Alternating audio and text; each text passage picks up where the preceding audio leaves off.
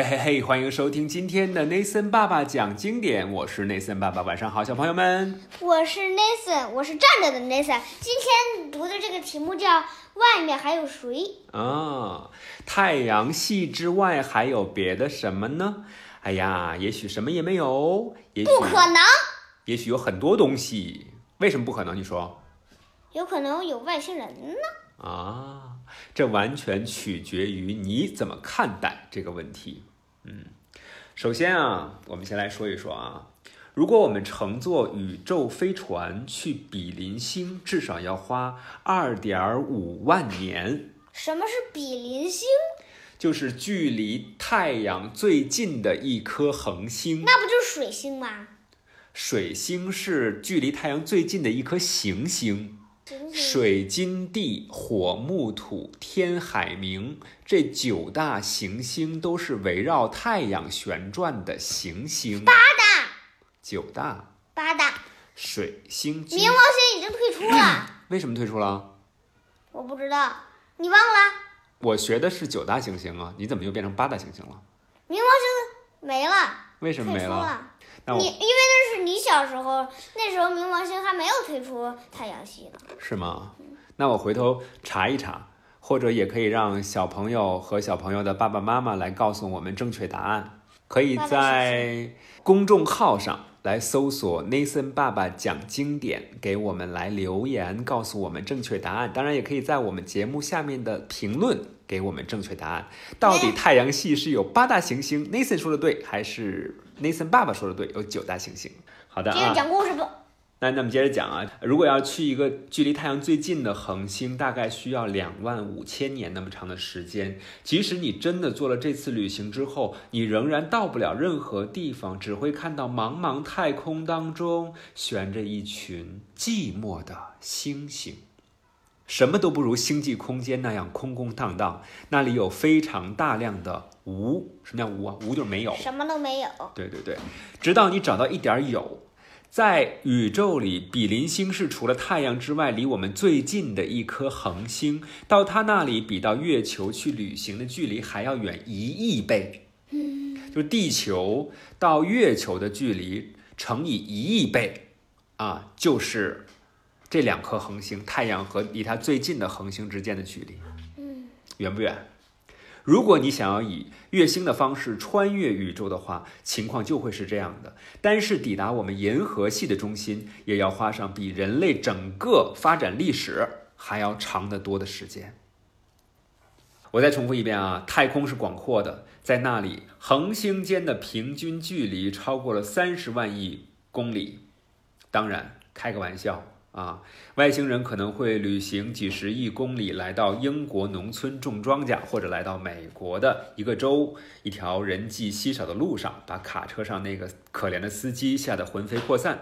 但这种事情似乎不大可能发生。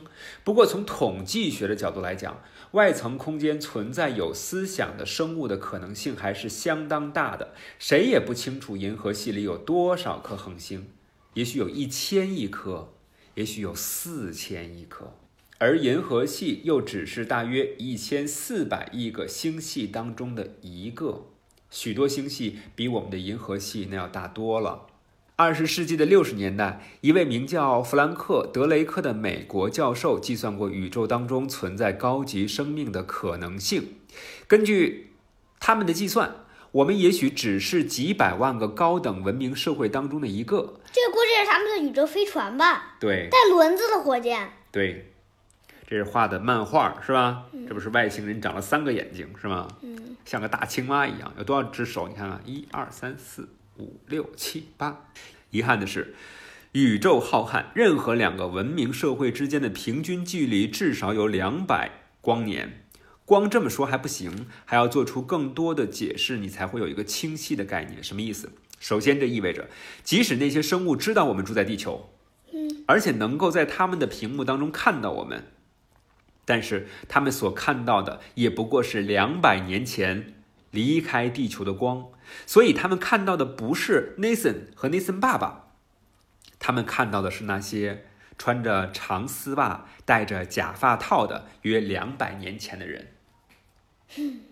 再过两百年，他才能看到咱们。对，但是两百年之后，如果医学没有得到高速发展的话，可能我们就已经离开这个世界了，是不是？嗯所以你能够明白了吧？嗯如果离着两百光年那么远的话，他们此刻看到的其实是我们现在这个时间往前，往前推导两百年，我知道历一史个，的人物，就比如说有一颗行星，它离你有要有光有要走光两年两百亿年，两百亿年啊，嗯，两百亿光年啊对。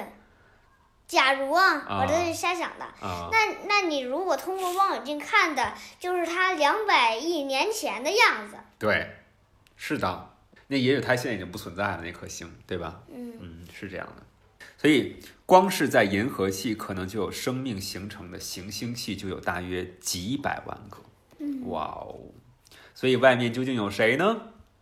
是什么都没有呢？还是有很多我们不知道的东西呢？所以完全取决于你怎么看待这个问题。嗯，所以科学技术就靠你们这一代人的发展了，要好好学习，天天向上，创造出更发达的科技。嗯，也许能够用光速的方式，或者比光还快的方式，真的有光比光还快的。穿越到不同的星球去，想象呗。人的创造力不就是想象？哎，对了，假如、嗯你想象一下，二十、万亿光年以后，嗯，就是光走二十万亿年以后，你觉得人类是是什么样的？